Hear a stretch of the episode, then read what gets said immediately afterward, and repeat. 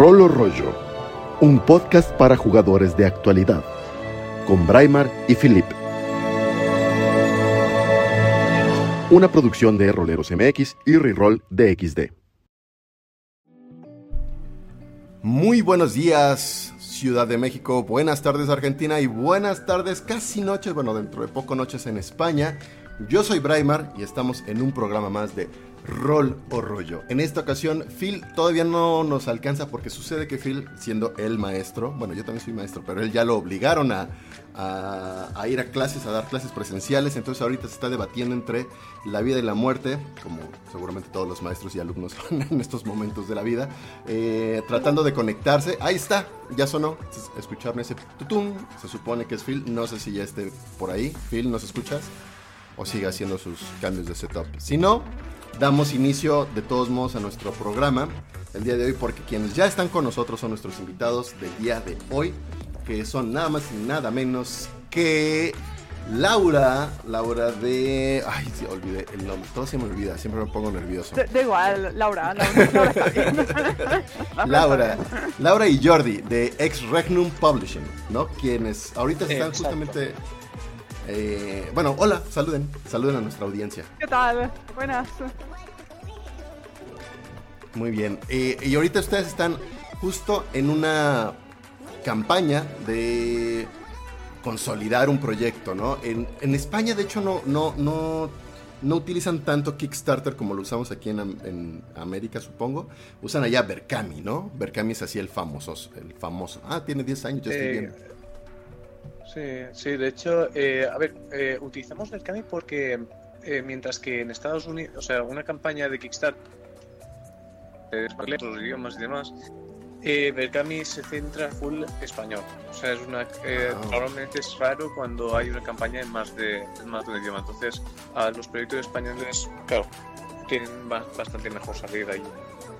Muy bien. Pues mira, vamos a empezar justo nuestro tema del día de hoy, ya, ya lo estarán viendo todos los la gente en nuestra audiencia, es hablar sobre el crowdfunding, que a mi parecer ha sido un cambio sustancial en la industria de los juegos, bueno, en general en la, industria, en cualquier tipo de industria, pero en los juegos de rol en particular, juegos de mesa también un poco, ha permitido ampliar el, el, espectro, el catálogo de productos que podemos encontrar, porque ya no dependemos de lo que productores con una cantidad de dinero eh, considerable diga esto sí va y esto no va, ¿no?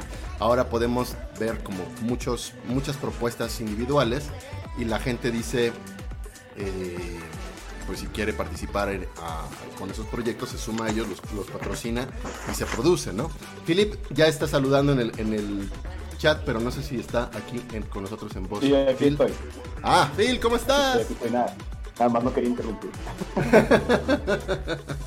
Perfecto. Bueno, pues ya, está. Pues, tuve muchos problemas técnicos con el internet aquí de trabajo y después con conectar por alguna razón mi, mi ¿cómo se llama? Mi diadema Bluetooth. Pero ya. Pero ya estás ahí. Perfecto. Pues ya demos por, comenzado nuestra mesa redonda, nuestra plática. Eh, ¿Con qué queremos comenzar? ¿Qué les parecería? Eh, a mí sí me gustaría que habláramos directamente con quiénes son ustedes, nuestros queridos invitados, Laura y, y Jordi. ¿Qué están haciendo ahorita? Dónde están trabajando y qué proyecto nos traen. Y, ya de ahí pasamos a lo demás. ¿Qué les parece? A ver, perfecto. Entonces, por favor, a ver. Laura, ¿quieres comentarnos? Primero, Laura? Ah, yo, no, hombre, la historia de la empresa fuiste tú. Yo no inventé la empresa. a ver, si, si, queréis empiezo yo. Pues, a ver, eh, yo soy Jordi, de Extremum. Eh, cofundador de, de Publishing. Lanzamos la empresa hace, hace dos años más o menos. De hecho, es que fue muy gracioso porque conforme la lanzamos vino el COVID, así que bueno, uh. eh, hemos vivido casi más tiempo de COVID que tiempo normal. Y, Entonces fueron ustedes. no, no, fue, mía, fue mía, porque el, el, año del COVID yo estaba haciendo mi TFG de universidad de historia y hice sobre la peste negra. Y ah, ¿en serio? Y dije, y, dije, y dije, no, fui yo. Yo me, lo imagino, para mi tesis voy a crear una nueva pandemia para poder estudiar de primera mano eh, cómo reacciona la gente. Ah, excelente, muy buena idea. Muchas gracias.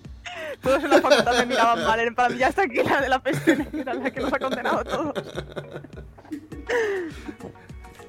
ah, entonces ahora que vamos a ver, ¿cuál es, ¿cuál es el futuro pensando en lo que están trabajando ahora? Perdón, hago una pequeña interrupción de nuevo, disculpa, me dice Mike que se escuchan muy bajos los invitados, Brian, nada más para que no ah. sigan aventando toda la historia interesante y, quede muy bajo el volumen. A ver, dejen ver si los puedo subir un poquito más, híjole, bueno, o me bajo yo. Mm, mm, mm. Yo me he subido más, a lo mejor se escucha mejor. A ver, pues ya lo escuchan mejor, ustedes sigan hablando, a ver. A ver, yo creo que hola, sí, ¿no? Sí. Yo aquí los A ver, yo me he puesto otros cascos, a ver si así se me escucha bastante mejor. Se, te escucha mejor, mucho mejor. Pero ¿Y a mí se me escucha bien? Sí, sí, sí, sí, Bueno, continuamos entonces. Vale. Bueno, entonces nos, estaban comentando de la empresa. Sí, eh, que nació en época de COVID o antes o post-COVID antes. Pre-COVID. Hola. Sí, nació, nació. Ahora, sí. Eh, no, nació justo antes del COVID, prácticamente, unos meses antes. Y eh, básicamente eh, lanzamos nuestro primer juego de rol, que fue Regnum Nihilo, que la verdad es que también nos sacamos por mencionar, y fue bastante bien. Y después Night, un juego francés traducido al español. Y ahora ahora estamos en la campaña de nuestro tercer mecenazgo con Shinobi, Tierras Ocultas, que es lo que más o menos estamos haciendo ahora, ahora mismo. O sea, eh, Shinobi fue el proyecto para el cual fiché enseguida a Laura, porque ella es, es historiadora y demás, y más o menos pues controla también bastante temas de etnias, historias más, más allá de, de, lo que, del conocimiento común que puede tener una persona. Y me pareció que era ideal, sobre todo para alguien que crea aventuras o ambientaciones, pues tener esos conocimientos. Así que más o menos fue ahí cuando empezamos a trabajar con ella y la fichamos para, para el proyecto. Muy bien. Entonces, ahora sí, hablemos entonces de Shinobi. ¿Qué es lo que nos espera este, este, este juego? Este, este juego fue la, loca idea de Pomar de jugar a Naruto, pero en, en el sistema que, yo, que la empresa inventó. Ah, ok, que es REN 10, ¿no? REN, ¿Cómo, cómo lo mencionan ustedes? REN de 10. REN de 10. Me gustaría que a lo mejor hablaran un poquito de su sistema. O sea, a grosso modo, qué es lo que la gente puede Ah, vale, mira. Como, su mismo nombre indica, eh, REN de 10 es un juego de rol con dado de 10 que básicamente lo que haces es pues eh, lanzas un dado de 10, o sea, es para todo, y después pues le sumas ciertos bonificadores en función del tipo de arma o lo que estemos luchando en estos momentos. He de decir también que el daño se aplica de forma porcentual, que es algo importante destacar, pero eh, con porcentajes amplios. Estamos hablando de, 25, 50, eh, 100%. O sea, no estamos hablando de. Estamos hablando de que hace la mitad, un cuarto, el doble de daño, cosas así. O sea, no estamos hablando de. Te aplica un 56% del daño de la forma, cosas Ah, qué lástima. Yo quería sacar mi calculadora para jugar. Pero sí, sí, sí, estoy viendo un poquito más o menos cómo va entonces la, la, mecánica, suena interesante. Yo de hecho justamente ahorita estoy viendo, el, aquí estoy en Berkami, y estoy leyendo pues la información justamente de, bueno, por segunda vez la información de eso. Pues de aquí del, del, iba a decir del Kickstart, ¿no? Pero del Berkami, o sea, el proyecto que van a sacar.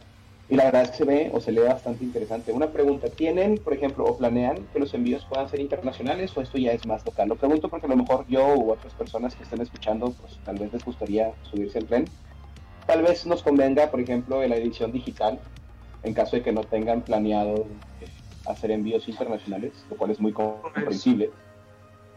Pues en ese sentido sí que es verdad. ¿Cómo, perdón? Jordi, no se te ha oído. Sí, como que se ah, cortó. Eh, ¿Se me escucha? A ver, un momento, ¿se me escucha ahora? Sí. Vale, vale. Pues lo que comentaba, que en un principio eh, vamos a... Es verdad que los envíos son bastante caros, por eso lo que tenemos sobre todo diseñado para, para gente que no podemos llegar directamente es un precio baratísimo del PDF. O sea, el PDF, mientras que en España, por las leyes que tenemos y demás, estaría a unos 52 euros, durante el mecenazgo, como sí que podemos poner el precio que queramos, está a 10 euros.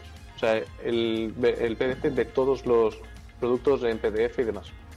No, muy bien. Sí, de hecho, es lo que estoy leyendo y se ve bastante interesante. Ya saben, chicos que nos están escuchando en este momento, si les interesa el proyecto, búsquenlo como Shinobi Tierras Ocultas en Berkami. Yo sí nada más le puse Shinobi Tierras Ocultas, es la primera, ¿cómo se llama? Respuesta ahí de Google. Y pues la verdad es que se lee bastante interesante. Pero bueno, vamos a continuar nada más en un pequeño apartado aquí de, información interesante. lo que yo veía es que, o lo que a mí me, eh, como que capturé más fácilmente de la propuesta es como jugar una especie de anime, o sea, muy motivado por el anime, pero sí, sí, ubicado en este Japón medieval fantástico, o cómo, cómo va la onda. Sí, mira, más o menos sí que me, inspiré en varios animes. De hecho, el, que más, más destacable es el Naruto, evidentemente. También está la leyenda de Aang, por lo de con las tribus, las aldeas ocultas. y, y, bueno, las aventuras sí que están planeadas para una aventura anime eh, shonen típica. Claro. Pero, pero claro, a partir de ahí cualquier máster que se coja el manual de lore y eh, se puede montar la partida que, del género que prefiera. O sea, y no, no está. No está. Eh, no está. Eh, ¿Cómo decirlo? Eh, encajado en un. No está limitado. sí, no está limitado en ese sentido. O sea, puede jugar una. Seguramente un, ambiente muy Kurosawa, ¿no? Sin tener que. Sí, exactamente. Claro, ya, entiendo. Muy bien. Oye, y lo que vi. perdón, es que se, se completó la meta en 7 horas este, este Berkami, ¿no? Digo, la meta básica, ¿no? Entiendo que en los Kickstarters y los Berkamis hay estos otros metas paulatinas que le llaman stretch goals, pero me parece muy loable que en 7 horas hayan juntado ese mínimo que necesitaban para producir, ¿no? Sí, para la producción sí que sí que se eh, llegó en 7 horas y luego ya en menos de dos días sí que llegamos a lo que son los stretch goals de, de Lore, que ya pudimos desbloquear eh, cositas de Lore de ampliación que entonces ya vendrá integrado en uno de los libros. Y a partir de ahí lo que estamos desbloqueando, intentando desbloquear, son más aventuras. Porque lo que nosotros proponíamos era un total de 15 aventuras en un, en un mismo libro. Claro. Ah, De hecho, estaba viendo el, Early Bird, ¿no? O sea, el que puedes desbloquear al principio está bastante completo. O sea, los dos libros, la pantalla de dirección, plus de director, perdón, y todo lo que se vaya desbloqueando físicamente está bastante interesante. Pero bueno, lástima que no podemos. Sí, claro. Eran 48 horas, por desgracia. Este, ah, oigan, pero entonces, por ejemplo, la idea es que sea, como lo que vas a explicar, la idea del juego es que sea un poquito más, em, pues, fantástico. O sea, no están haciendo, no se trata de, eh, iba a decir, Shinobi, no trata en particular como de ser un juego eh, así como muy, muy histórico, realista, sino más bien...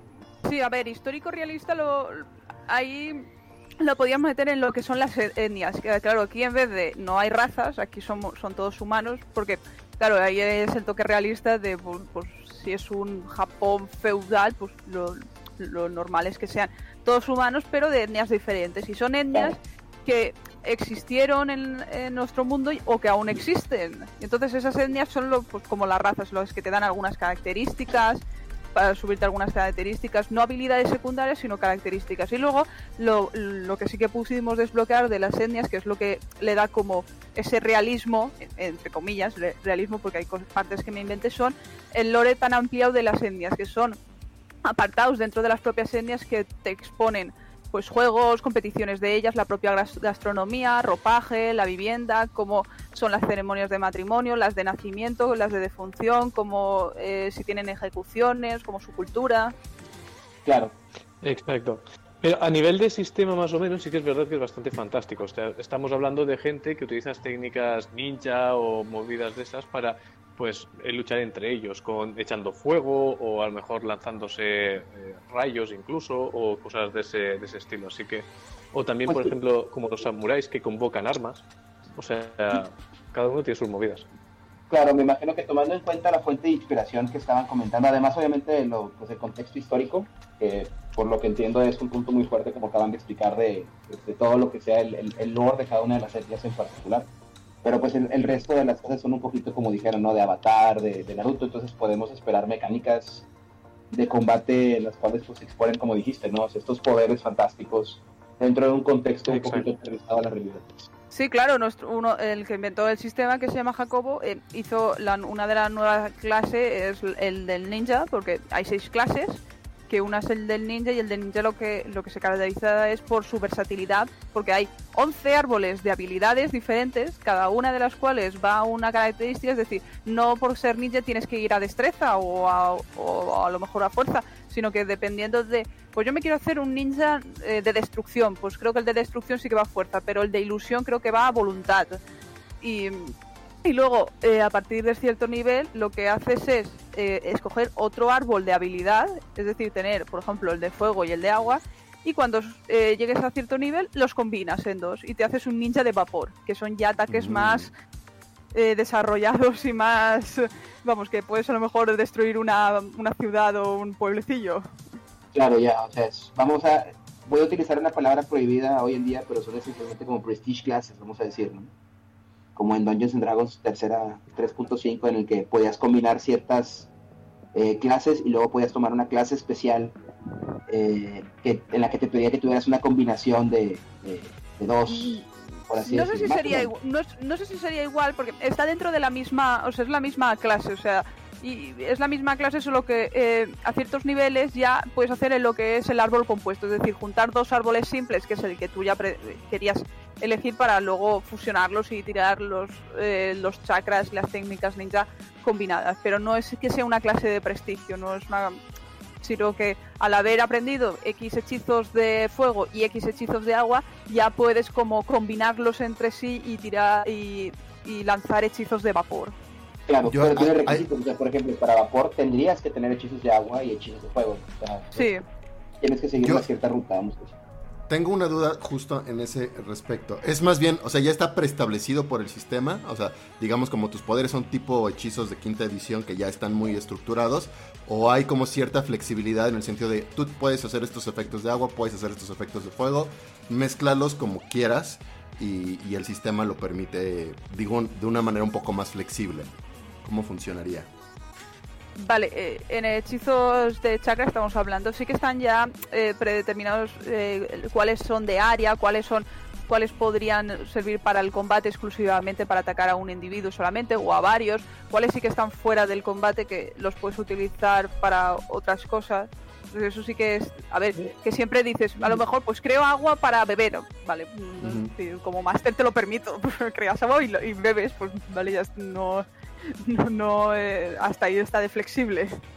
Ya, ya. De hecho, quiero explicar un poco el por qué, eh, en este sentido, más o menos, los chakras los hemos intentado definir bastante y más o menos acotar un poco eh, tanto su uso como su dificultad un poco de aprendizaje y lanzamiento. Es un poco porque eh, nosotros venimos actualmente de Regnum Ex Nihilo. Regnum Ex Nihilo es el book insignia de la editorial, por así decirlo. Eh, es un libro que eh, tiene una capacidad de personalización brutal. O sea, tienes, eh, en vez de tener eh, clases predefinidas, lo que tenemos son puntos a repartir, donde tú puedes crearte el personaje más o menos como tú quieras. En cambio aquí lo que te haces es... eh, ¿qué, qué pasa con Regnum Lo Que para empezar a jugar una partida, a menos que te conozcas muy bien el sistema, pues la primera tarde va a ser crear personajes. En cambio, con Shinobi lo que tenemos es una agilidad muy rápida eh, para crear tu personaje y empezar a jugar en menos de 5 minutos. Porque automáticamente ya te vienen casi todos los datos predados y tal. Tú simplemente eliges tus secundarias, eliges a qué tipo de Shinobi va a ir más o menos, o si vas a ir a, a esto, a, por ejemplo, a, si vas a hacerte un samurai, qué tipo de armas vas a convocar o lo que sea. Y más o menos a partir de ahí tú ya puedes montar tu personaje fácilmente. Entonces Ya. dirían que es un juego relativamente simple para justamente las personas que van empezando eh, a jugar rol, o si se requiere como quiera un cierto conocimiento del tema rolístico, vamos a decirlo para poder agarrar. No, de hecho, de hecho eh, para aquellas personas también que quieran antes echarle un ojo y demás, tenemos un libro del novato gratuito. O sea, hemos cogido, hemos si- simplificado todo el sistema y hemos creado un librito que son eh, 62 páginas en DIN A5, ¿vale? O sea que en realidad son 30 y pico, en las que las primeras páginas más o menos son un resumen de lo que es el sistema. Y las siguientes páginas son una aventura, unas fichas y tal, para que tú puedas jugar tranquilamente con tus compañeros y tal, y probar a ver si te gusta el sistema. Y a partir de ahí tú ya decides si quieres o no quieres meterte. Que por cierto, aquí paréntesis, les mando un saludo a Eric, que dice que tuvo el placer de, de charlar con ustedes, de Destiny Dice, Eric de Destiny Dice, que tuvo el placer de charlar con ustedes hace un par de semanas. Les mando saludos. Ah, Pues ahí está. saludos Un abrazo también. Un abrazo. Y la, la liga, por cierto, nada más la liga al, demo, eh, ya la publiqué también en la descripción de este mismo podcast. Entonces, chequenlo ahí. También para el Berkami, por si les interesa. Y se den una vuelta. La verdad es que se ve bastante bueno. Yo también ya lo ojé. Y me pareció como muy interesante que sí parece que ya entras de lleno al juego con lo que viene ahí. Y me, sale, me surge la duda ahora. Eh, o sea, veo un juego muy completo en esas 66 páginas. ¿Qué podemos esperar en el juego completo? ¿Cuántas páginas hay? Muchas. Yo no las calculo ya. Me imagino, por ejemplo, que en el libro, en el libro no sé si viene, por ejemplo, la información, o sea, el lore ya más, más, más complejo, más completo, perdón. Me imagino que las reglas de customización, sí, o sea, si, si, el libro este de 62 páginas os parece completo, eh, esperad, porque el otro ya fliparéis. O sea, eh, piensa que hay un total de 11 días de chaque y demás, en las que pues hay varias opciones para poder elegir. Vendrán las armas convocadas, que por ejemplo en el libro base no, no viene ninguna. los estilos de combate que los estilos de combate que tampoco están, las técnicas, las artes marciales para el Shaolin que tampoco están. Eh, vamos.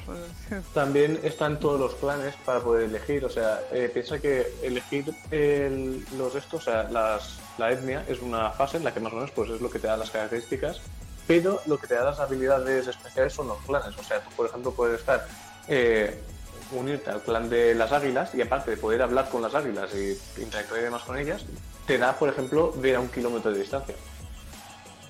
Son. O sea, claro, es un poco como si habláramos de, de, quinta, por así decirlo. Eh, las clases que tienen como habilidades y características, pues nosotros lo hemos dividido en dos. O sea, por una parte están las habilidades y por otra parte están las características. Yo quisiera entrar un poquito más entonces al tema de eh, el proceso creativo, ¿no? por así decir, de, pues, del juego. Eh, de entrada, bueno, una pregunta un poquito básica a lo mejor, pero a mí me, interesa es, eh, ¿qué, o sea, ¿por qué se fueron a al tema de la cultura japonesa en particular? O sea, pues Ex Nihilum no tiene absolutamente nada que ver con, con pues, la cultura japonesa. ¿En qué momento dijeron, vamos a hacer un juego basado en shonen, vamos a decir ¿no? Eh, japonés, en, animes japoneses o en mangas, como quieren decir. Y lo vamos a lanzar al mercado con, el objetivo de que sea algo sencillo de ¿En qué momento dijeron esto, esto me late? Y yo creo que también por el, auge del anime, últimamente todo el, mundo japonés está en boca de todos, está bastante de moda. Y también como, a ver, personalmente a mí sí que es una historia o una cultura que me atrae mucho. He leído algunas cosas sobre cultura japonesa, sobre historia, sobre mitología, y entonces a mí se me eh, hacía más fácil hacerlo de, de toda Asia, de, de, cultura japonesa o de Japón medieval, más que de, cualquier otra parte de Asia, porque no, lo mejor no tenía tanta información o no, no, no, era tan cercana a ella. Claro. Entonces, claro, entonces más o menos me acerqué más a que, que sí que, por ejemplo, cuando veas las etnias dices, sí son etnias turco-mongolas, asiáticas, hay algunas más indoeuropeas, pero claro, digamos que están en un contexto más eh, del Japón medieval, sí que están en un Japón medieval más que en una China eh, medieval o la Mongolia del Imperio Mongol. Claro, ok, ok. Y, sobre esto, ¿cuánto tiempo les ha tomado a ustedes? Bueno, es que yo tengo muchísimas preguntas de todo el desarrollo sí, no, no, no, pregunta, de, esto, no pasa nada. Pero porque además lo vinculo porque veo que uno de sus propósitos es que se entregue el libro lo antes posible después de terminado el culminado del Berkami, la campaña, que por cierto estoy viendo que son aquí 60 días en comparación a Kickstarter que normalmente lo maneja en 30 días. Entonces, ustedes ya tienen el libro casi completo en 60 días más o unos 70 días quizás para ya poder producir y entregar. No se tardan un año o año y medio que a veces se tardan en Kickstarter o no sé cuánto ha esperado Phil. ¿Cuánto has esperado eh, por un Kickstarter? Ah, no, hombre, o sea, creo que lo que más he esperado y que ni me acordaba eran como tres años y medio. llegó, un juego a mi P.O. Box en Estados Unidos y yo, ah, chis, ¿qué es esto? Y yo, ay, es verdad, y me acordé que había kickstarteado esa, esa mugre en hace como tres años y medio, ¿no? O sea, Pero entonces... no creo que sea una buena referencia. Eh, entonces, Shinobi, ¿lo piensan entregar en cuánto tiempo más? ¿Unos tres meses? Eh, hombre, tenemos la idea de que sea en octubre. En octubre de este mismo año. O sea, nuestra idea es entregarlo lo más rápido posible. A ver, piensa que eh, gran parte del sistema ya lo tenemos diseñado gracias a que es el sistema de la editorial. Y lo que estamos trabajando sobre todo es en el tema de aventuras y lore. que eso más o menos ya llevábamos testeando desde noviembre, así que más o menos llevamos bastante ventaja. Claro, muy bien. ¿Cuántas personas están trabajando con ustedes en la, editorial? A ver, a ver eh, es que, pues, bueno, pues, ah, en, lo, que piensan la, la respuesta más ah, justifica un poquito mi pregunta. Aquí en México es raro que la gente esté produciendo juegos de rol. Ya empiezan a, surgir algunas iniciativas y mucha gente tiene estas ganas de querer hacerlo, pero no tiene idea.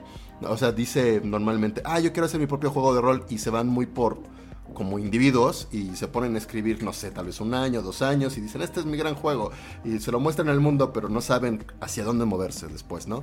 Entonces me gustaría saber ustedes que ya tienen eh, pues, trabajos ya, eh, tanto, experiencia eh, acumulada como probada y garantizada ya y exitosa, ¿cómo, cómo es que trabajan? Entonces por eso, ¿con cuánta gente trabajan incluso también? Entonces por eso de ahí las preguntas. Claro.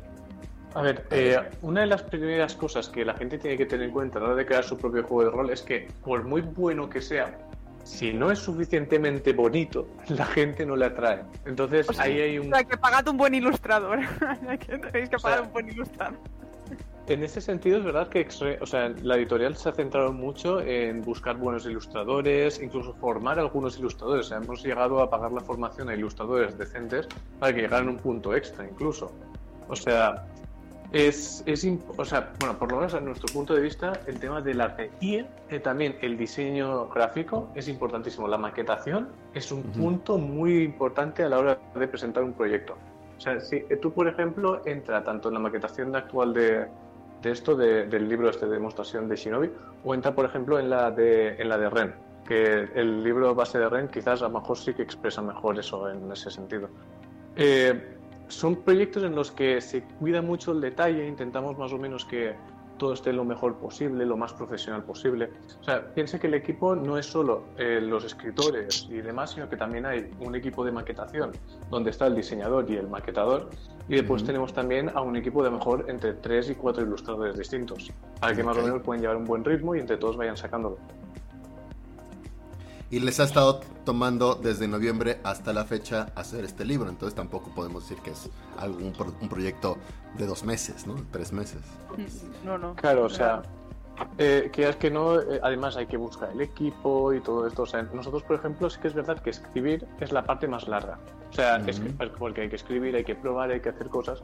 Después, ilustrar, dependiendo de qué ilustrador fichéis, a lo mejor tarda una semana por ilustración o a lo mejor en una, en una semana te hace cinco ilustraciones. O sea, depende también de los ritmos de trabajo que tenga. Hay otros que tardan dos meses en hacer una ilustración. O sea, hemos visto de todo. Ya. Y, y claro por eso no puedes fiarte de un único ilustrador, necesitas un equipito que más o menos pues, pueda repartirse el trabajo y centrarse cada uno en su parte del proyecto y demás.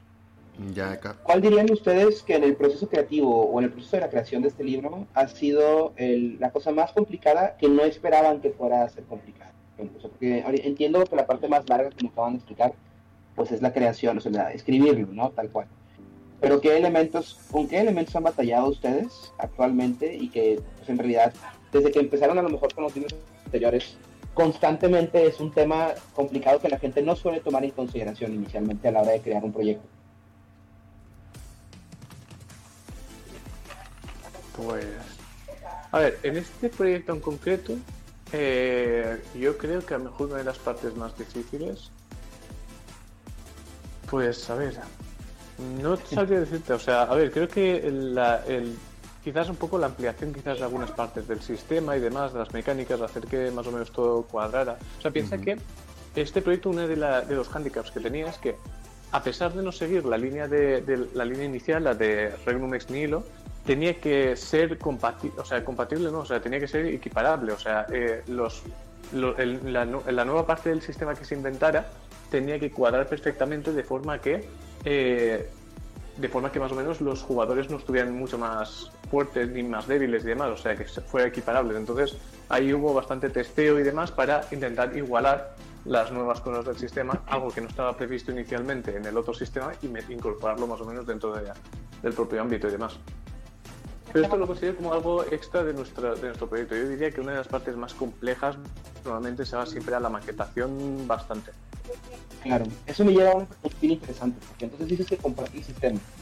¿Tú, ¿Dirías tú que es posible combinar sus juegos? O sea, por ejemplo, yo podría hacer de alguna manera una especie de Planescape en el cual, si el sistema es el mismo, puedo utilizar personajes de Shinobi en, Bueno, creo que no, porque como dijiste que nosotros mucho no hay clases y, etcétera. Pero en teoría, no, no, no, pudiéramos combinarlo. Sí, exacto. O sea, Shinobi de hecho está hecho para que tú, o sea, para que tú a lo mejor te compras Ren, ¿vale?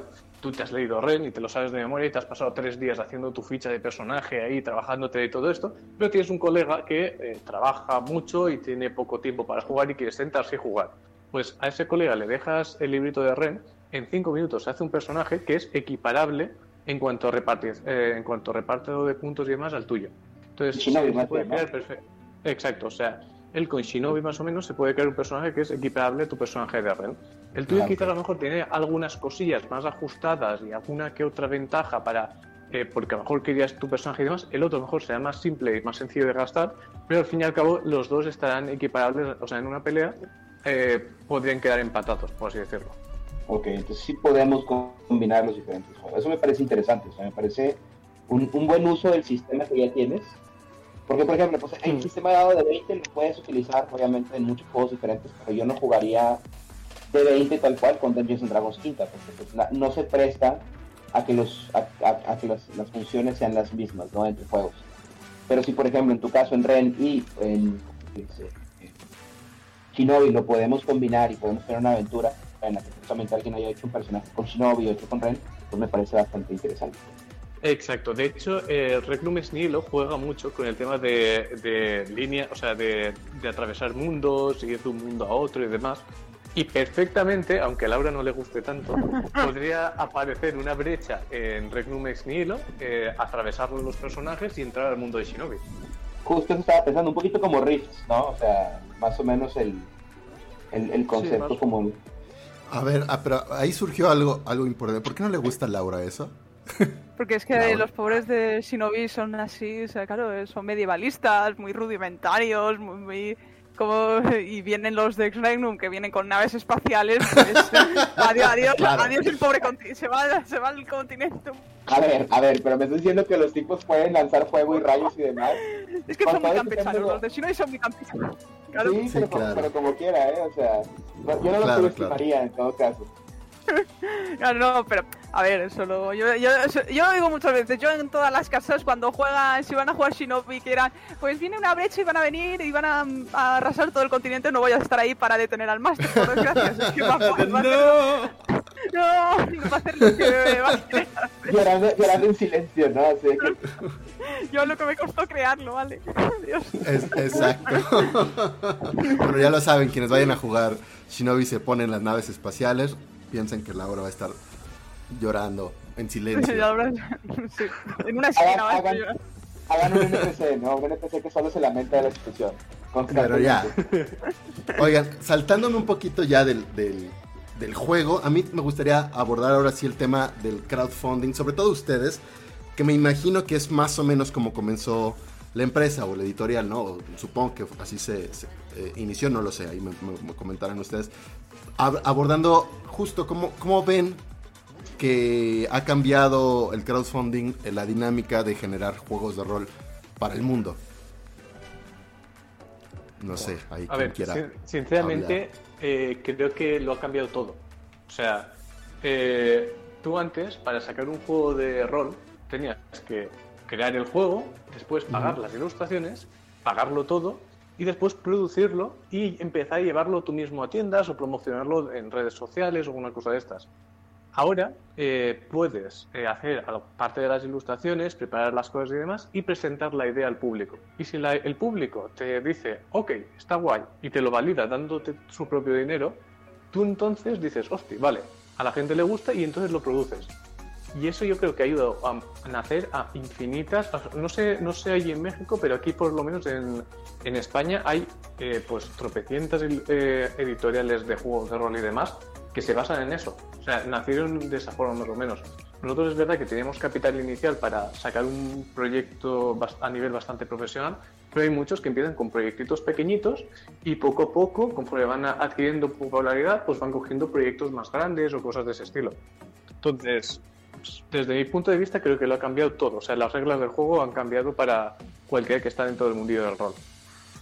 Excelente. Pues sí, más que nada porque me imagino que te puedes dar una idea también de qué tan exitoso va a ser tu juego. O sea, si, si invertiste un montón de dinero en hacerlo como era antes y lo vas y lo tratas de vender y te das cuenta que en realidad no había un mercado, pues perdiste dinero. Ahorita al menos te puedes asegurar que si el juego fue fondeado, por así decir, es porque va a haber un público que está interesado en jugarlo, ¿no? Entonces también te da una cierta seguridad en el decir, bueno, pues no estoy desperdiciando mi tiempo y dinero en algo que se va a quedar ahí haciendo polvo. Exacto. Pero, ¿qué, qué nuevas maneras, ahora ya, ya ejercitando justo esta, esta práctica, eh, cómo ha cambiado a la hora en que tú ya propones una, una propuesta de proyecto, la gente lo empieza a adoptar? ¿Cuáles, ¿Qué cosas has, con, has encontrado nuevas o que no habías considerado en el momento en que ya estás haciendo una campaña? Por ejemplo, esto de tenías estipulado, eh, no sé, cierta meta que se alcanzara, se cumplió y ahora qué haces para que pueda crecer, cómo puedes compensar eso, cómo puedes, o sea, si están demandando el público más cosas de las que tú estabas predeterminando, cómo te, cómo te ajustas o al revés, tal vez no sé, ajá. Claro, hoy en día yo creo que, que la cosa es, eh, o sea, las, los que vayan, a trabajar en Berkami los que ya han trabajado desde antes, no tienen la misma mentalidad. De hecho, tú le, pregunta, le haces esta pregunta al Jordi de hace dos años y se la haces otra vez al mismo al Jordi de ahora y las respuestas son totalmente distintas. O sea, mientras que al principio alguien que empieza en el sector más o menos pues ve eh, los stretch wall como algo extra que tiene que intentar implementar o ajustar o lo que sea, ahora a día de hoy yo creo que los que ya han trabajado en varios Berkami hacen un juego ya teniendo en mente el tema de los stress walls, o sea, el tema de, pues mira, vale, eh, vamos a hacer esto, eh, esto ya lo vamos preparando porque quizás se puede desbloquear o no sé qué, esto afecta al resto del juego, no, vale, pues podemos quitarlo y ver a ver cómo lo montamos o intentar eh, ampliarlo después o lo que sea. Entonces, mm. yo creo que a día de hoy, cualquiera que haya trabajado con, con y demás, sabe un poco cómo... Perdón, que creo que se ha cortado. sabe un poco cómo implementarlo de forma que más o menos pueda, pueda jugar un poco con ello. Ya, y en este caso, en el caso de Shinobi en particular, veo que tienes eh, unos stretch goals que ya unos ya se cumplieron y otros están en mente. Así cuéntanos, tras, tras bambalinas, ¿cuántos más stretch goals tienes en mente? ¿Solo los que ya se publicaron o hay chorrocientos mil más atrás? Pues a ver, eh, de momento nos vamos a centrar en los que tenemos actualmente, pero sí que es verdad que en caso de que se llegaran a cumplir, que... En caso, en caso muy alejado que se llegaran a cumplir siendo realistas, más o menos, eh, después hablaremos, si queréis, de las fases de un y demás, y así comentamos un poco más en profundidad cómo funciona. Pero es eso, o sea, eh, en un principio, si llegáramos al máximo, seguro que buscaremos nuevos autores, ampliaremos el producto, meteremos más misiones o más historias para hacer que el proyecto sea lo más completo posible. De momento yo creo que si llegáramos a la meta máxima ya sería un proyecto, eh, hablamos de un proyecto con bastante fuerza. Claro. Aunque bueno, nunca se sabe porque seguramente ahorita también están viendo el, que se acaba de lanzar la semana pasada de Avatar. Bueno, es ah, Avatar, ¿no? tiene, tiene, tiene el, Kickstarter lleva hasta el, hasta el día de hoy, por lo que llevo, lleva 80 veces lo que habían pedido originalmente. 80 veces. Eh, eso es una a ver, Avatar es, es, una locura. O sea, eh, creo que actualmente ya ha batido todos los récords, como el sí. del libro de rol más, más mencionado del mundo. Completamente, sí. Y, bueno, dudo mucho que alguien se le vuelva a acercar en un rato, ¿no? Pero de todos modos es posible. Pues esto, y, la pregunta iría para ellos también, o sea, ¿ellos esperaban tener tanto éxito? ¿Tenían tantos, todos los, los Stretch que están haciendo en este momento, se los están sacando ahorita de no sé dónde porque no los tenían contemplado o sí los tenían contemplados? No lo sé. ¿Ustedes, ¿ustedes qué opinan? Yo, nadie tiene, o sea, yo creo que eh, creo que el máximo, más o menos lo, máximo que se había rozado antes, estaba rondando incluso con cosas de The Witcher o cosas así, o sea, rondaba mejor los 200.000 o cosas así. Yo creo que nadie se podía esperar que ese mecenazgo llegara a ese punto. O sea, yo creo que ni siquiera los creadores podían, ni en sus sueños así más locos, pensar en llegar al punto en el que están ahora. Y yo creo que, no sé, lo han hecho bien, les ha ido bastante bien y yo creo que todo gran esfuerzo al final merece su recompensa. Y ahora viene la contra, eh, no sé, no sé cómo decirlo, contrapropuesta o el contrapunto de, esto. He escuchado, no sé, ustedes me dirán si es real o ficticio, he escuchado que algunos, Kickstarter quizás no tanto en, en, rol, pero sí en otros sistemas, bueno, en, otros proyectos, el sobrevender también es contraproducente, porque a veces, se, no sé, se rebasan lo que se tenía contemplado en métodos de distribución, de producción y lo que sea, y entonces o se entrega más tarde o no se entrega lo prometido, que pueden ocurrir varias cosas. Problemáticas. ¿Eso puede ocurrirles a estas personas en Avatar? ¿Les ha ocurrido a ustedes? ¿Qué tan peligroso es eso? siempre, siempre es mejor morir de éxito que de fracaso, por así decirlo. es verdad que, seguramente eh, no se esperaban todo esto y que les resultará más dificultoso cumplir con los plazos establecidos porque a ver a qué enfrentaban y les dicen, no, mira, ¿te, acuerdas que la semana pasada estábamos hablando de imprimir 2.000 ejemplares? Pues mira, vamos a imprimir al final 20.000 y en el mismo plazo. te, dirán, pero ¿se te ha ido la olla o qué pasa? No, entonces, claro. yo creo que eh, a ver, ralentizar los plazos probablemente y demás, pero yo creo que mientras las personas que hay detrás tengan dos dedos de frente, todo puede salir bien. El problema es que ha habido muchos mecenazos que se, se les ha ido mucho por arriba o cosas de estas. La gente a lo mejor después ha sobregastado en más cosas porque se han venido muy arriba y han regalado cosas y han empezado, pues mira, pues ahora eh, un extra de una camiseta para todo y tal. Tú piensas que el pack eh, muchas veces eh, de los Star Wars sigue valiendo lo mismo. O sea, eh, el dinero que cada uno aporta individualmente vale lo mismo. Lo único que suma es que les das más cosas, por así decirlo. Si son digitales, bien, no pasa nada, pero en el momento en el que son físicas, cada pack, entonces empiezas a ganar menos por cada pack que vendes, por así decirlo. Que suelen haber bastante, bastante margen como para que jueguen con eso, pero siempre ha habido gente que de repente, uff, ahora, como está pasando ahora mismo, o sea, uff, ahora China de repente ha subido sus precios eh, China eh, durante el COVID subió los precios de, transporte de material eh, siete veces. Claro, hubo muchos proyectos que se tuvieron que parar literalmente hasta que eso no se suavizó un poco porque es que era imposible porque el precio del papel se había ido por las nubes. O sea, o sea es posible que, se vaya un poco todo, todo por saco, sí, pero yo creo que mientras lo hagan, lo hayan hecho con dos dedos de frente y hayan hecho bien las fuentes y demás, que yo diría que por supuestísimo que sí, seguramente, eh, le saldrá muy bien el proyecto y de hecho probablemente encumbre bastante a la propia editorial. Y con ustedes, por ejemplo, ahorita que sacaste lo de la producción y distribución, ¿están produciendo todo en España o, están o lo piensan producir en otros lados? Mira, inicialmente íbamos a producir en China, pero con toda la que pasó eh, nos hemos ido a España. O sea, hemos decidido producir en España, distribuir en España y así más o menos como que eh, nos ahorramos todos los costes y demás y damos trabajo. O sea, vimos que la diferencia de costes eh, seguía siendo más barato en China, pero entre tú y yo hay veces que no me gusta arriesgar tanto. O sea, yo si algo sale mal en España, voy a la empresa o, puedo llamarles o puedo interactuar directamente con ellos. Intenta tú interactuar o llamarles la atención de una empresa de China. O sea, por la diferencia de precio no valía la pena el riesgo. O sea, vale casi... O sea, a día de hoy, con todos los problemas que está habiendo a nivel internacional, eh, la producción nacional en cada país es casi más interesante que producir fuera. Ya, muy bien. Aquí un breve paréntesis eh, cultural que hace Mike Valles, como siempre, siendo nuestro Fact History Checker. Eh, nos dice que The One Ring de segunda edición era el juego de rol mecenado con más, bueno, más alto, que previamente había juntado 1.8 millones de dólares, asumo, y que ahorita Avatar a sus... Una semana, lleva una semana nada más, este, digo, seguramente lo más fuerte es, el principio de la campaña, pero actualmente lleva 4 millones de dólares acumulados. Entonces, quién sabe en qué, en qué termine esa bestialidad. Después, Dios mío. Phil, no sé, ¿tienes alguna otra pregunta que agregar? Un comentario que sí yo conozco, bueno, yo aquí varios proyectos que tronaron justamente por lo que estaba platicando ahorita yo, prometen demasiado y se van inflando y se van inflando y luego se dan cuenta que en realidad no tienen manera de cumplir con todo lo que dijeron que iban a hacer y, empiezan los problemas. Entonces, eh, pues, en, su caso, pues como dices tú, no veo que vaya a ser así, porque en realidad lo que les falta sacar son las aventuras, me da gusto que lo tengan bien planeado, pero pues sí vamos a ver. Justamente ayer estábamos hablando con un amigo que él sí maqueó el Kickstarter de, Avatar, ¿no? Y me enseña que uno de los stretch goals que del, paquete que él pidió es una caja con, creo que 12, 12 dados.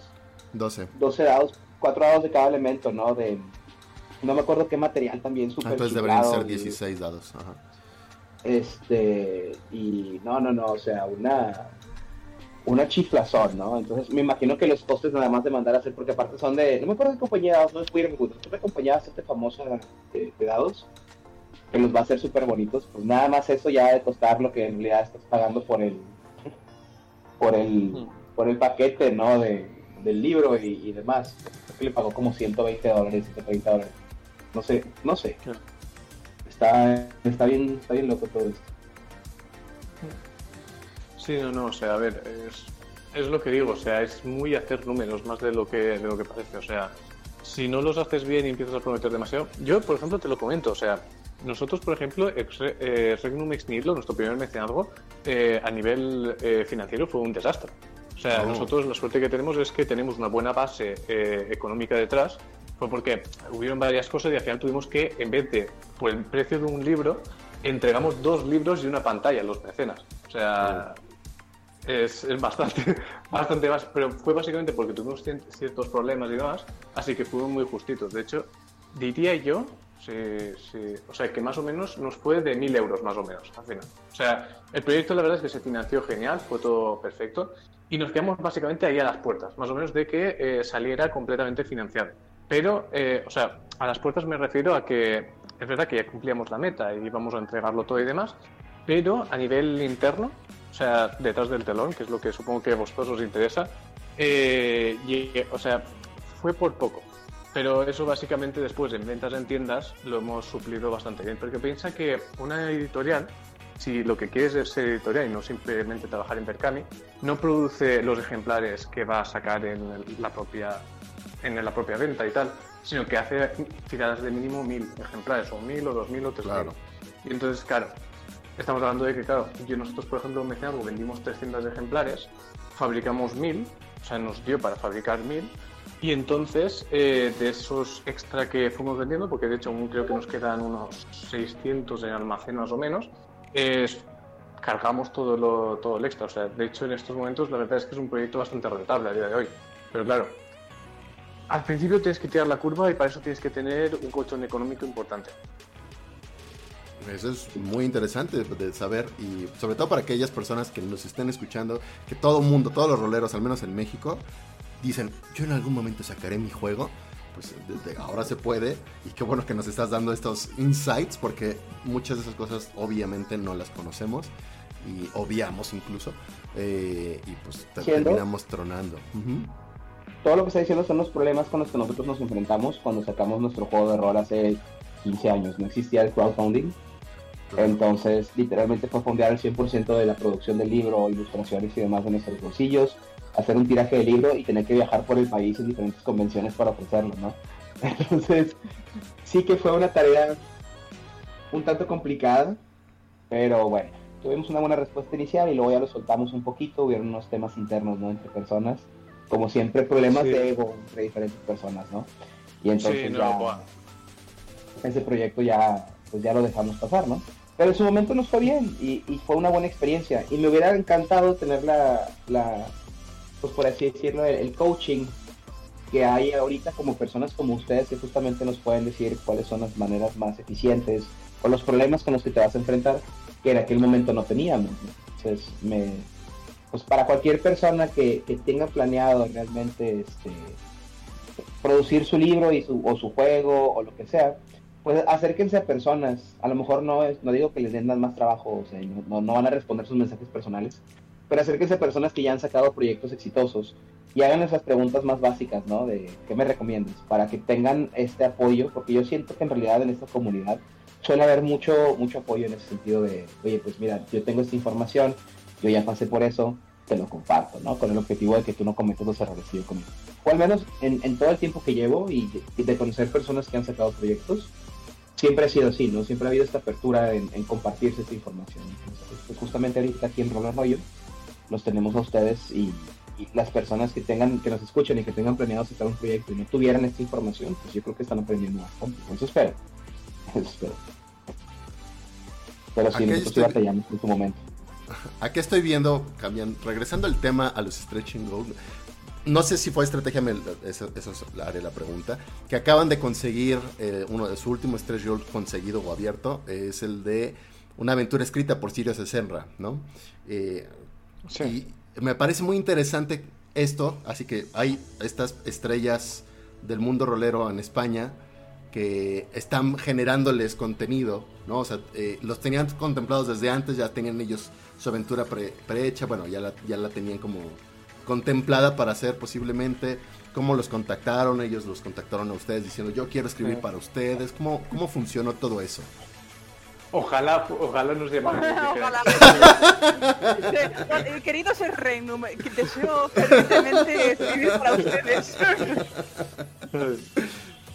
Que, que a, ver- a verlos los hay, pero es lo que digo, o sea, figuras potentes como Sirio Seserna se- o cosas de esas más o menos es más difícil. De hecho, Sirio tengo la buena suerte, pero vamos, eh, impresionante, de que recientemente se ha mudado a mi pueblo.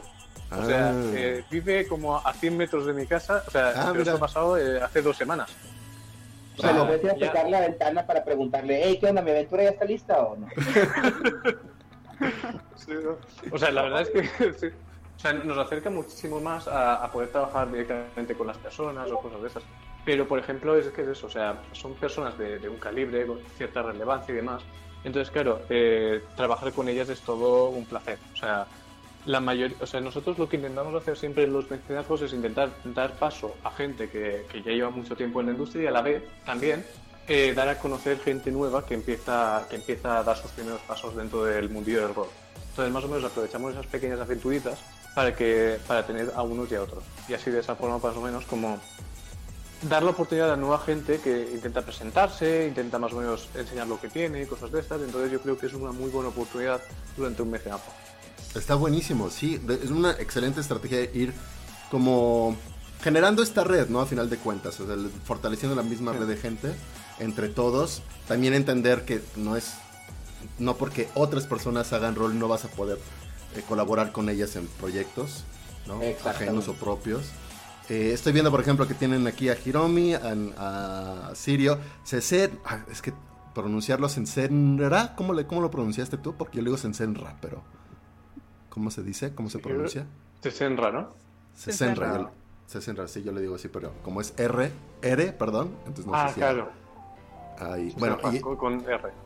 Ajá, este, veo a Álvaro de Anurrol, bueno, bien Anurrol de la Mansión del Dragón. A los otros dos que está aquí, Juan Becerril y Nevilink, no las conozco, no las ubico, pero pues seguramente también Sí, hay. o sea, sí que escribió bastante, pero no- nunca había publicado nada. De hecho, es la primera cosa que, que publica. Y, Juan eh, sí, que es la primera aventura, sí que escribe a nivel más profesional. O sea, siempre había dirigido para colegas y tal. Y esta es la primera vez, o sea, eh, nos, entrevistamos con él en su canal. De hecho, es, es colega mío de la, de la junta de la Asociación de, de Jugadores de Rol de, España, más o menos. Entonces, más o menos, como que tengo bastante contacto con él y le dije, mira, ¿quieres arrancarte en dirigir rol? Porque él, sobre todo, pues tiene un canal donde habla de cosas de rol y demás. Mm. Y más o menos al final, pues se animó y dijo, va, pues os voy a escribir una aventura y demás. Y ahí más o menos fue perfecto. como empezamos un poco a trabajar también con él. Y estas aventuras que, que se van agregando a los Stretching Goals, ¿estos se van a publicar físicamente o solo son PDFs? Sí, sí, no, no, o sea, vamos a apostar fuerte por ellos. De hecho, vamos a publicarles y de hecho les hemos cedido también una ilustración a medio cuerpo cada uno de ellos para que también pues, puedan ilustrar sus personajes. Pensad y tened en cuenta siempre que lo más caro de un juego de rol son las ilustraciones. O sea, lo más caro siempre son las ilustraciones. A partir de ahí, más o menos, una vez ese presupuesto esté cerrado y ya sepas quién te lo va a hacer, por qué precio, el resto ya puede ir viniendo. Pero más o menos, después de la producción, que la producción, claro, es, es bastante caro, pero eh, las ilustraciones es lo más caro. Casi cobra más el ilustrador que el escritor. ¡Wow! Yo, yo. Muy Apoyo. Todos los escritores llorando, ¿no? Así es.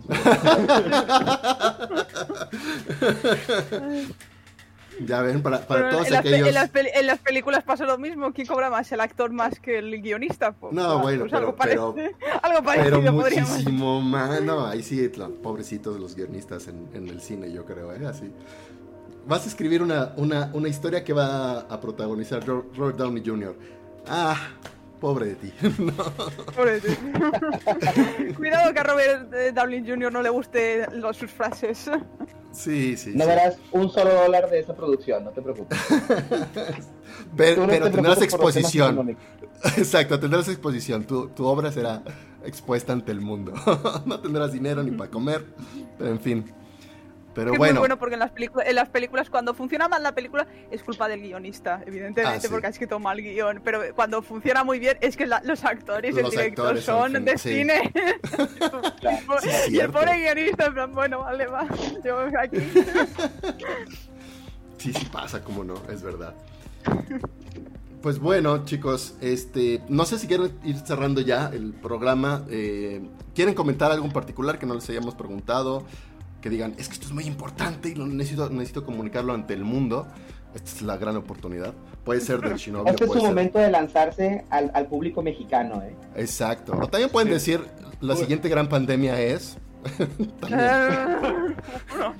no, yo no acierto. Yo no, voy a, no me la juego. Sí, ella tiene información, ella sabe cosas, Sí, ya lo puede decir.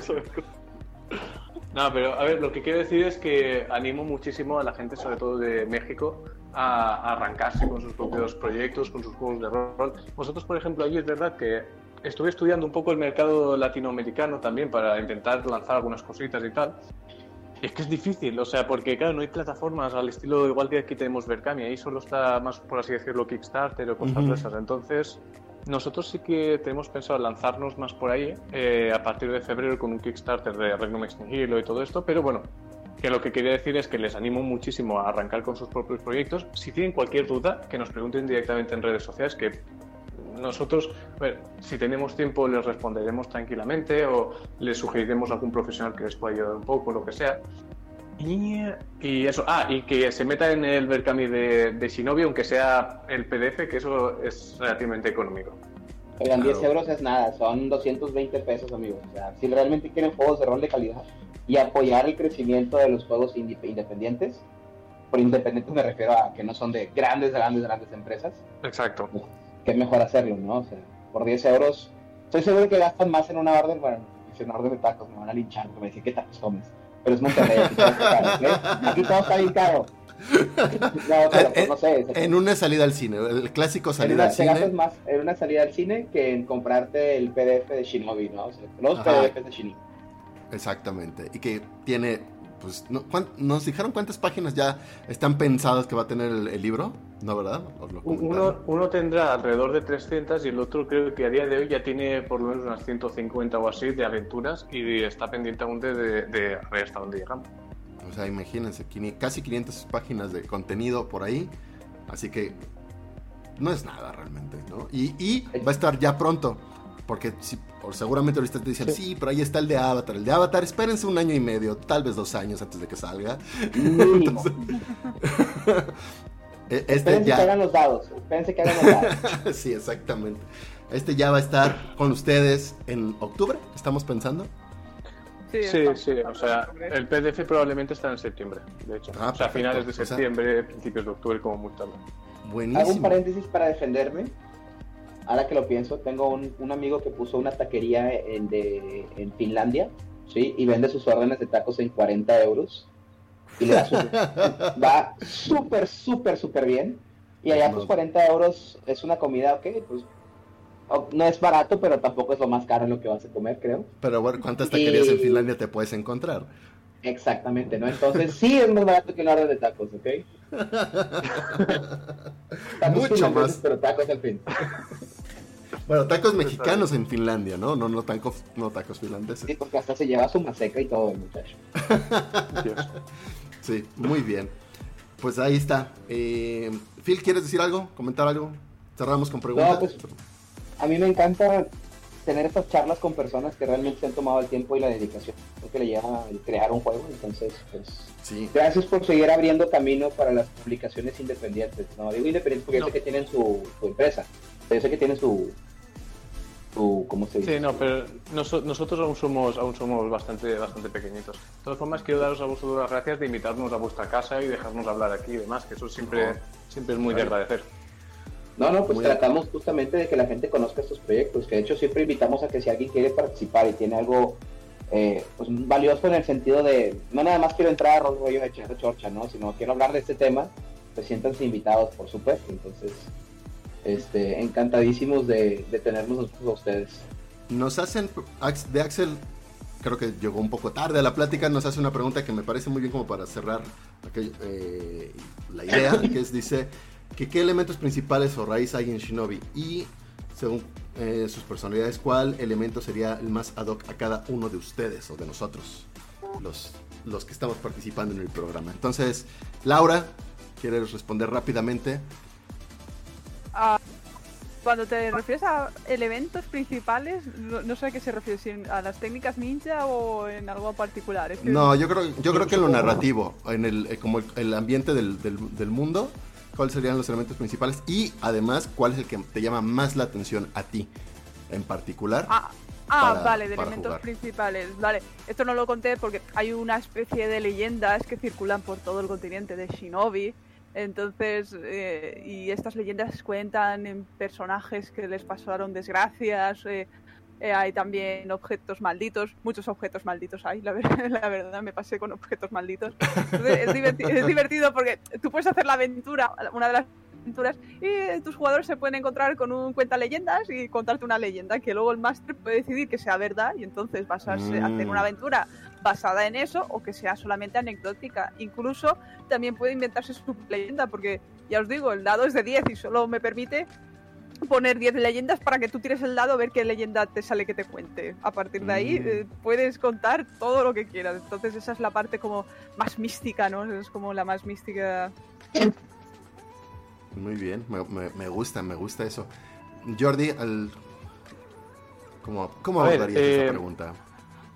A ver, yo la abordaría eh, seguramente más por los elementos eh, naturales que, hay dentro del mundo shinobi. O sea, eh, tema de fuego, aire, agua, tierra, esos son los cuatro básicos. Después está destrucción, creación, ilusión, también... O sea, hay 11 básicos, ¿vale? O sea, nigromancia, mola la nigromancia. O sea, hay, hay 11 básicos. Yo creo que uno de los que más me mola, de los más versátiles, es creo que el del viento. Porque de hecho incluso hay alguna de esto que está un poco más eh, montado al nivel de que a niveles altos puede ser un poco como el estilo de, Minato Namikaze, el, padre de Naruto y tal. Bueno, no sé si es spoiler para alguien que acaba de empezar a ver Naruto. es, el, es, el, es, el, padre del padre de Boruto, para los que veis. ¿Cómo se Bueno, yo he visto Naruto poquito, tal vez en algún momento lo vea. Acabo de olvidar los nombres que me acaban de decir, así que no tengo idea. Pues en ese sentido es eso, o sea, porque es, o sea, te da además mucha velocidad en el, personaje y mucha maniobrabilidad, así que es uno de los elementos que más me, me gustan en particular. Con lo que mola el de sangre. Ah, el, de, sangre es uno de los mixtos que es, eh, creo que es nigromancia y, agua, ¿puede ser? Sí, el nigromancia y agua. No está mal. Va. Yo personalmente, respondiéndole a de Axel, eh, lo que me llama la atención de Shinobi más bien es el sistema en general y quiero ver, probarlo, no nunca lo he jugado, entonces me gustaría probar este eh, sistema REN D10, a ver qué, también se adapta justamente al ambiente tipo anime, ¿no? Que es, que es como más o menos como está estructurado. Porque creo que el anime es difícil, o sea, es difícil de representar en un juego, porque puede ser muy no sé, muy extremo, ¿no? Cosas de... Y por ahí creo que lo contemplaba, ¿no? De caer como 30 metros y, hacer el super hero landing sin que pase absolutamente nada. Y otras cosas. Entonces, pues me gustaría poner a prueba un sistema, un sistema que trate de replicar eso. Eso, eso me, llama la atención. No sé, Phil, que, que, le haya llamado la atención más. Mira, estoy contigo con 100%. Mi única experiencia con un juego basado en anime siempre fue Big Nice Small Mouse no fue una buena experiencia. Entonces, en cuestión de sistema, ¿no? Yo sé que van a sacar el nuevo, justamente para ver qué tal, pero este me parece un sistema más aterrizado, me parece un sistema, o sea, que, que funciona con el tipo de, de setting que están tratando de presentar. Definitivamente lo voy a buscar y lo voy a tratar de, ¿cómo se llama? Pues bueno, no tratar, lo voy a fundear más bien y lo voy a calar, ¿no? Entonces, eh, no te puedo decir a ciencia cierta qué tal, o sea, cómo me va a funcionar a mí en particular, también creo que depende mucho, creo que es esos juegos que dependen mucho de la mesa que tengas.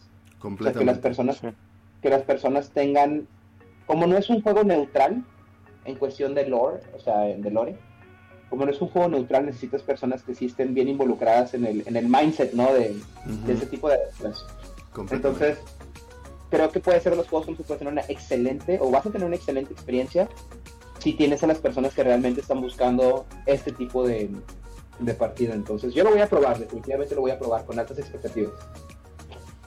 Sí, de hecho, eh, una cosa de las que también te recomiendo es que, bueno, si lo vas a probar tal cual está guay porque pues tienes las normas básicas ahí en el libro y tal, pero nosotros, por ejemplo, hay muchas eh, cosas extras, o sea, como reglas opcionales lo llamamos, para intentar agilizar un poco ciertas partidas, porque es verdad que a veces, pues no sé, a ver, en este mundo hay gente que le gusta más PBTA, hay gente que le gusta más normal, o sea, con más dados y demás, en este sentido, por ejemplo, eh, hay algunas normas opcionales, como por ejemplo la de defensa, creo que es, defensa absoluta, una cosa de estas, que es simplemente, a lo mejor si te gusta la CA de D&D, tu defensa más o menos sigue creciendo, pero eh, tú no tiras por defenderte, sino que simplemente eh, tienes un más 5 a tu defensa y el enemigo tiene que superar eso para poder atacarte. Me suena un poquito como Simbarum. No sé si han jugado al juego de Simbarum. No. No. Bueno, me suena, me suena más o menos a ese sistema y eso me gusta. Símbolo me gusta mucho.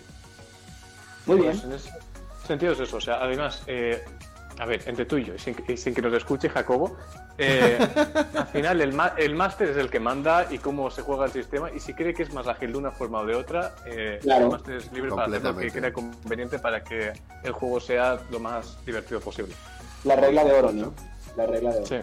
Exacto. Exacto. Pues en este programa tenemos, tenemos una pregunta siempre, o siempre que nos acordamos más bien, pero al final, al, final hablamos o tratamos de retomar algo general de la plática del episodio y lo ponemos en una pregunta de si es rol, o algo como positivo, bueno y favorable, o rollo, que simplemente es choro, ¿no? O, o habladuría y no tiene más trasfondo que ese, ¿no? Entonces, eh, retomando lo del crowdfunding, me gustaría, no sé si Phil tenga alguna pregunta ya pensada, pero si no, puedo plantear que si el, eh, si el, crowdfunding es, ¿cómo, lo podemos poner? Es la nueva forma de hacer rol, bueno, de, es, es sí o sí la manera de que podamos consumir rol.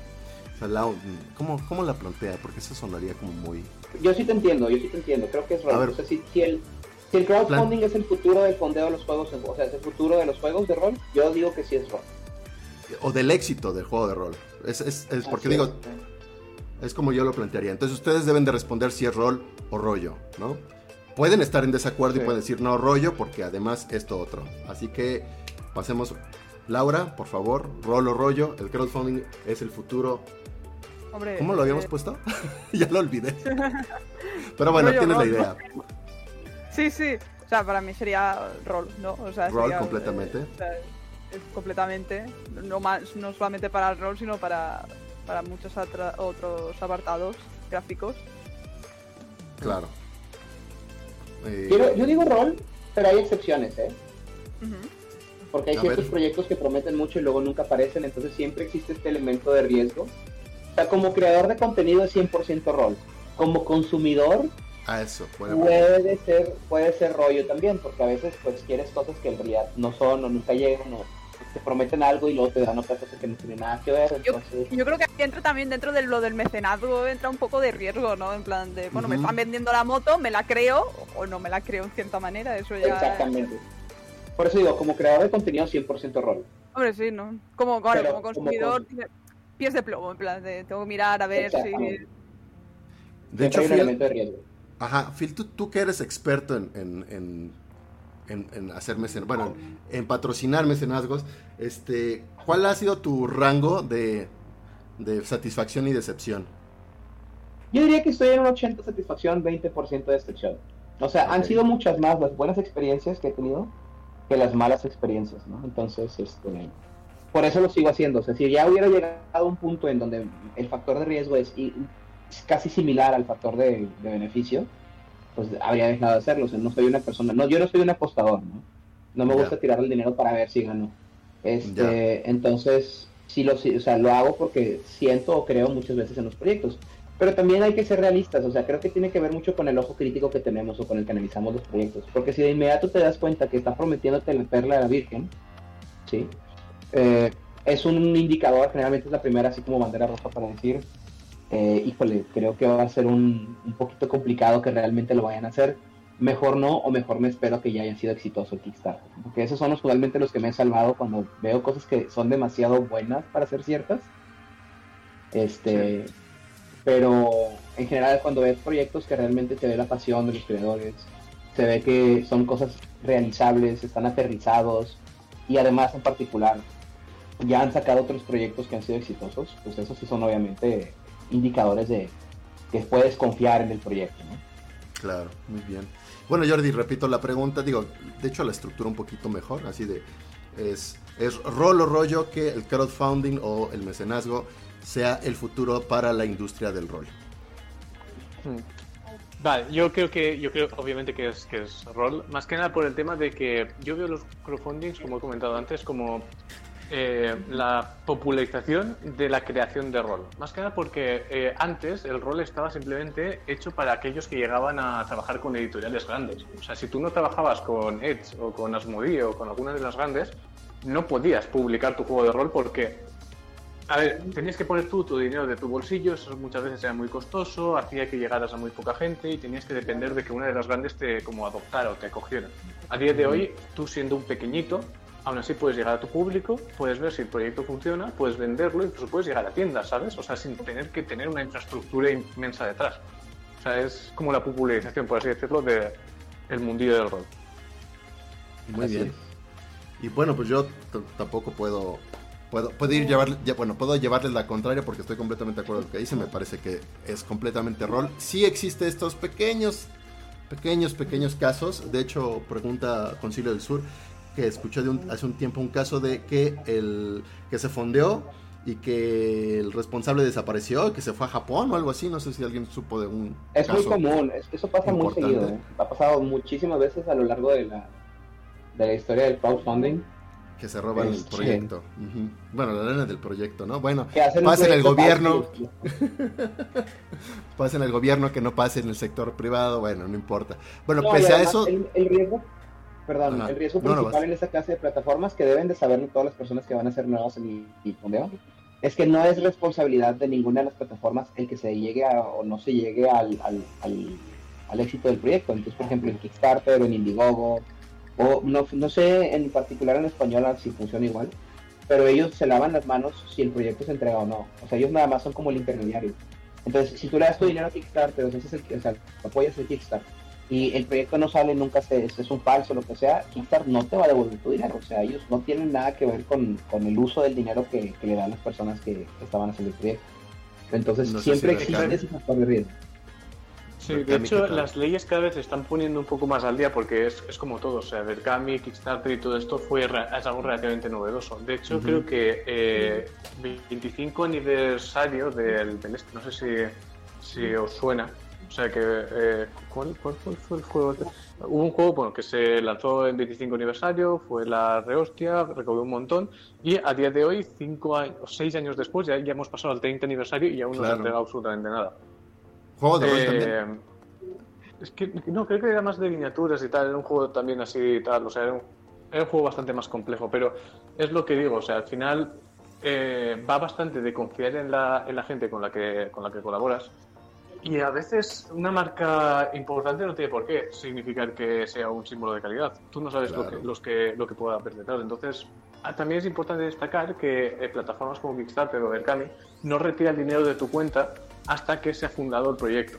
O sea, hasta que se ha acabado el último día del proyecto. O sea, por lo que tú puedes fundar un proyecto, después, por lo mejor, si te ha parecido mal o lo que sea, echarte atrás y después puedes... O sea, no hace falta que tengas el dinero en tu, cuenta el mismo día en el que fundas el proyecto, en ese sentido. es que hay mucha gente que no sé, nunca se ha metido en un Berkami, en un Kickstarter, y claro, no tienen esos conocimientos de ¿y cuándo tengo que dar mi dinero? ¿Por qué he fundado un proyecto y no me he quitado el dinero de mi cuenta? ¿Cómo funciona eso? Claro. Entonces, el, el, pues el día de corte es el final del, del, de la campaña, ahí es donde se te cobra el dinero, puedes apoyarlo sin tener el dinero todavía en la cuenta, lo cual también puede ser un riesgo, digo, es por, por estadística seguramente es muy poco que ocurra, pero seguramente ya tenían ahí, no sé, 10 mil euros este, en, en, en, fondeados, pero si de esos 10 mil unas cuantas personas no tienen el dinero en, en su cuenta, pues entonces nada más llegará, no sé, 9.500. Bueno, pero siempre llega un correo de confirmación para los datos. O sea, siempre que va a fundear su proyecto te llega que estamos confirmando tus datos para el envío y bla, bla, bla, y ahí se aseguran que las personas que dijeron, o sea, de que, ah, sí, no se me cobró, bueno, déjame, pongo el dinero y lo pago. Ah, ok. Sí. Muy sí, bien. no, en ese sentido, eh, lo que o sea, sí que es verdad que da un par de intentos, pero nosotros, por ejemplo, sí que nos pasó en el primer Berkami, hubo un mecenas que, por ejemplo, que no, que no puso el dinero al final. O sea, bueno, son cosas que pasan. Al final hay normalmente uno o dos mecenas que a veces, pues, o no tienen dinero en su cuenta o, o- o hay- o- les ha pasado cualquier cosa o lo que sea. Y entonces no se les quita el dinero y por lo tanto no contribuyen al proyecto y tal. Pero bueno, suele pasar poco. Sí que he oído de casos muy exagerados de gente que lo ha hecho a malas, por ejemplo, de que ha creado varias cuentas fantasma, y redirigidas a cuentas y tal, y después pues han...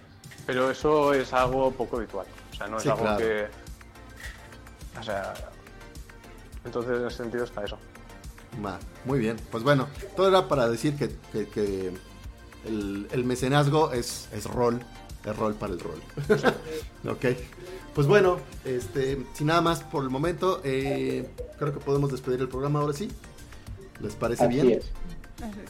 Nada Pues más bien. deja hacer un par de pequeños anuncios rapiditos. Dilos, dilos. Bueno, el día de hoy hay un proyecto muy padre en colaboración con Primark, como. Dungeon Master, Lo había olvidado. en el cual participamos también nosotros en Reroll como, bueno, parte de productor y ahí tenemos una de nuestras masters ahí como jugadora, Pita Cruz. Eh, creo que Braimar nos puede hablar un poquito más acerca de su propio proyecto, ¿no? Esa- sí, bueno, la jugada se, se hace hoy, pero, pero la transmisión, o sea, va a ser un- una jugada pregrabada. La transmisión Así me parece que va a ser el 24 de, de agosto, que es martes. Eh, es, vamos a jugar en los dominios del terror, o sea, se- una campaña de Ravenloft, pero no va a estar en no va a estar en el clásico Ravenloft, sino en el dominio que yo generé en este pro- proyectillo que saqué de Braimar en los dominios del terror, haciendo, eh, usando ese, ese dominio que diseñé como el escenario. Va a jugar con nosotros en la mesa el equipo de eh, Diego Mastreta de Ventideus, el máster de Ventideus. También van a estar Ulises Martínez y José Galindo de Tirando Roll. Eh, va a estar Mike Valles, que por ahí, ahí está siempre eh, comentando con nosotros en el chat. Este, va a estar Eric de Destiny Dice, que también estaba ahí hace rato. Pita Cruz, como ya dijo Phil. Y me falta alguien. Siempre me falta alguien y no recuerdo quién es. Oh, oh, oh, olvidé, no sé. O, ya los mencioné a todos. Tal vez sí mencioné a todos no me di cuenta. Sí, creo que los mencioné a todos. Este. mm, y pues estamos esperando que sea una jugada inolvidable. Yo la verdad estoy muerto de nervios, ciertamente. No me he dado cuenta que hace mucho tiempo que yo no diseño una aventura eh, para jugarla. Entonces me- como que me trabé a la hora de estar pensando qué podría hacer, porque obviamente quieres hacer la aventura perfecta para el grupo perfecto. Pero pues ahí Te está. pido a todos los que nos escuchan, te pido a todos los que nos escuchan que, que lo compartan un chorro para que se sientan muy presionados. Sí, exacto, ¿eh? Sí, sí, sí me está generando estrés, así de no poder dormir, así, ¿qué va a pasar? ¿Qué va a pasar? El giro que va a tener interesante esta campaña es que queremos que no sea hecho con material oficial, salvo el SRD, el sistema básico de Dungeons and Dragons, que se puede conseguir de, materia, de manera gratuita, y que todo lo demás sea por medio de terceros, ¿no? Ya sea en el Dim's Guild, o en blogs, o en cosas que hayan hecho otras personas, para darle promoción a esos otros proyectos que no son Wizards of the Coast, y, que, y darle también como ánimos a la gente de poder integrar otro tipo de materiales más allá del oficial. Y pues, vamos a estar viendo cómo se comportan estas cosas rarísimas en una sola mesa. Eh, De eso se trata el proyecto. Perdón por el, eh, hacer un stretch No, tan largo de, de este, de este anuncio. ¿Otro anuncio, Phil? esto, pues, sí, eh, los invitamos, los invito como siempre a seguir las redes de Reroll para los proyectos que tenemos. Tenemos como siempre los programas de In the Mind of, en donde entrevistamos a personas eh, pues, de- del ambiente rolístico, ¿no? Ilustradores, creadores de contenido, eh, Dungeon Masters, etcétera. En el cual vamos a tener también como invitado próximamente a una persona que siempre nos sigue aquí. Yo considero que es, eh, tiene un gran, gran proyecto y es Ariel de Concilio del Sur que Está relativamente próximo a grabar su programa con Homero Reyes, ¿no? Am, también, y pues las jugadas como pues, Rime of the Frost Maiden, los miércoles, nuestras jugadas emblemáticas los domingos acabamos, de hecho ayer de tener la de Cowboy Vivo, Y si Ah, no me equivoco, no, vamos a tener una de, una de terror llamada Candyman el próximo domingo, ¿no? También con, con un cast diverso. Entonces, eh, pues nada más síganos para ver todo lo que estamos haciendo en creación de contenido para ustedes. Y pues por lo pronto yo son todos los anuncios que tenía que dar. Perfecto. Pues sí, creo que yo también son todos los anuncios que tengo que dar por lo pronto. Y pues nada más, ahora sí, nos estamos despidiendo. Muchísimas gracias Laura y Jordi por haber Muchas gracias. estado en el programa de hoy. Gracias. Fue, fue una excelente plática. Nos abren muchos ojos, definitivamente, porque aquí creo que estamos todavía muy atrás en eso de producir materiales de rol. Y pues muy agradecidos una vez más.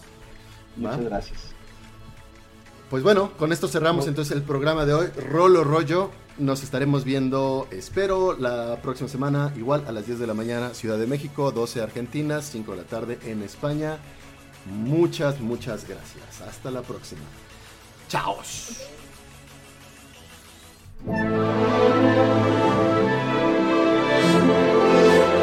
Rolo Rollo, un podcast para jugadores de actualidad, con Braimar y Philip. Una producción de Roleros MX y Reroll DXD.